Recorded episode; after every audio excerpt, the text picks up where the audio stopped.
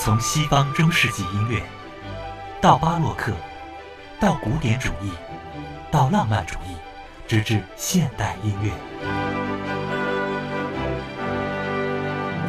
非同凡响，邀您一同感受殿堂音乐的华美。听，听，聆听古典。上期节目当中呢，我们是分享了一首十分动听的交响诗作品，大家还有印象吗？名字叫《骷髅之舞》。而我们分享的这位古典音乐家大师呢，他的名字叫圣桑，他是法国知名的音乐家，也是管风琴演奏家。前面听到的那一首《骷髅之舞》啊，可以从字面上看啊，似乎挺毛骨悚然的哈，但细听之下，大家发觉，哎，这是一首非常优美和富有想象力的交响诗。圣桑的成就可不止于交响组曲《动物狂欢节》和交响诗《骷髅之舞》，他在八十六岁的一生当中啊，创作过五部交响曲、五首钢琴协奏曲、三首小提琴协奏曲、三首大提琴协奏曲，以及十三出歌剧作作品，包括多部的管弦乐作品。当然，当中含有交响诗四部以及一部知名的交响组曲。那个交响组曲呢，就是我们之前和大家分享的《动物狂欢节》。在我们这期节目当中呢，也将和大家继续来了解圣桑这个人。一八四八年，圣桑呢在巴黎音乐学院期间啊进修，进修的呢是管风琴以及作曲。他师随的是巴黎著名的这个作曲家，叫做阿莱维。阿莱维呢是法国非常知名的一位作曲家，他手下有几位非常赫赫有名的徒弟啊，比如说法国作曲家古诺。古诺是谁呢？如果您关注过歌剧《浮士德》和《罗密欧与朱丽叶》的话，哎，你就应该知道啊，古洛就是这两部歌剧的作者。还有非常知名的法国音乐家乔治比才，比才是谁啊？就是那个《卡门》的作者呀。那还有一位呢，就是沈桑本人了。圣桑呢，跟他学作曲啊，后来呢，他也参加到各种管风琴，就像教堂当中的管风琴演奏。据说呢，当年也是取代了当时法国杰出的管风琴大师。这位大师呢，名字叫卢菲比奥利。卢菲比奥利呢，可以说是之后啊，被他完全取代了这个管风琴的地位啊。圣桑呢，在法国知名的叫做马德莱纳教堂啊，进行了二十年的风琴师的演奏。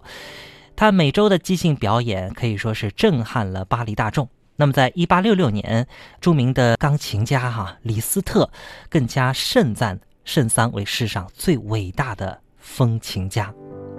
我们知道这个李斯特啊，是一位非常高傲的这个钢琴王子，他是很少，可以说是极少吧，呃，赞誉其他的音乐家，而圣桑就是其中一位。圣桑的天分和名气，让他和这名钢琴家李斯特呢是结缘了，而且成了很好的朋友。在一八八六年完成的著名的作品《动物狂欢节》之后，带来了他的第三交响乐。据说呢，这部交响乐啊，也是特别献给他当年的好友李斯特的。既然我们在节目当中多次提到圣桑是一位管风琴演奏大师啊，那么圣桑的管风琴作品，咱们自然要来听一听，对不对？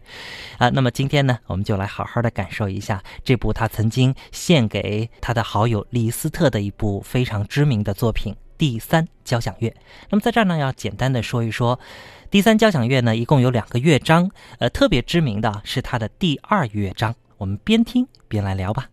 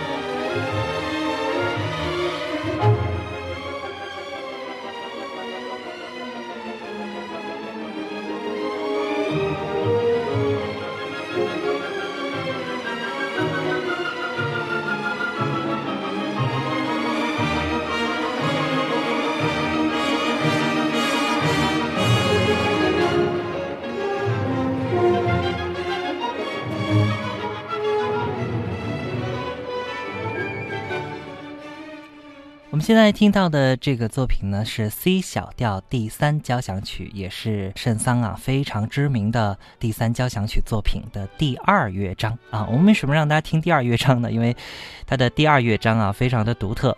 交响作品呢于一八八六年呃完成，那么全曲呢共有两个乐章，总的演奏时长啊大约是三十五分钟，它的第二乐章呢就已经有十五多分钟了啊。这部作品呢，采用李斯特所主张的单主题原则，由第一乐章当中的主题逐步发展，形成数量可观的变奏和精巧的结构，那么用到了第二乐章当中。在整个乐曲当中啊，管风琴的应用是一大特色。管风琴，咱们在这儿呢也简单说一说。这个乐器啊，与其说是乐器，不如说是一栋建筑啊。因为管风琴呢，这个两千多年历史的一个大家伙吧，它通常是和这个教堂呢同时建造完成的。你想，一个教堂啊，非常的高，对不对？那么整个教堂几乎都是整个管风琴的一个腔体。在它的 C 小调第三乐章的第第二乐章的这个管风琴段落当中啊，可以说圣桑呢对于管风琴的应用是他的一大特色。这部作品他本人也是非常的满意。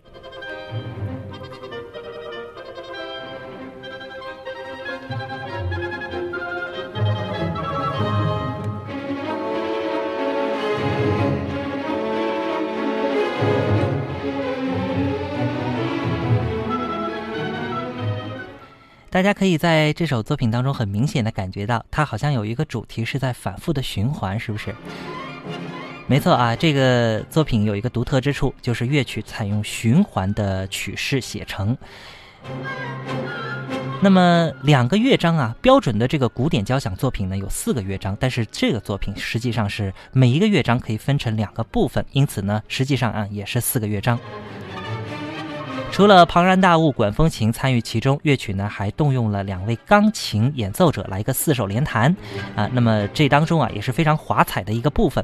听到那一段四手联弹，就会让我想起他《动物狂欢节》当中的有一首非常优美的作品啊，不是天鹅，是那首水族馆啊，非常的像，大家可以听一听。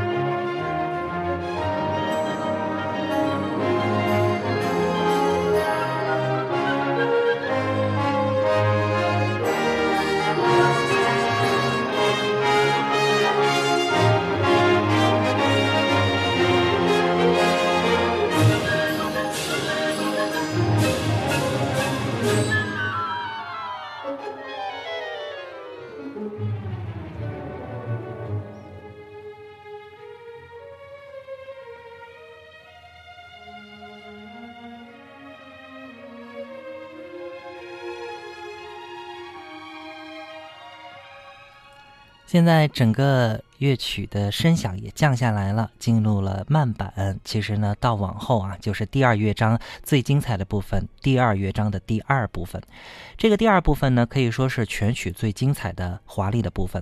管风琴呈现了庄严深邃的威严，再加上钢琴四手联弹的加入，宛如深沉的夜空当中的烟花火焰啊，营造出无比的中曲辽阔感。这首作品越往后听呢，呃，乐器是磅礴。法国音乐家圣桑可以说啊，有着那种巧夺天工的配器能力，再加上他缜密的乐思吧，造就了这首令人难忘的第三交响曲《管风琴》。时间的关系呢，我们可能无法完整的听完第二乐章了，但是呢，我们会将相关的音乐的内容放到我们今天的歌单推送当中，大家也可以留意。好，非常感谢朋友们的陪伴。明天呢，也依然会带来我们聆听古典的第六期，继续来分享法国音乐家圣桑更多精彩的佳作。好了，朋友们，明天见。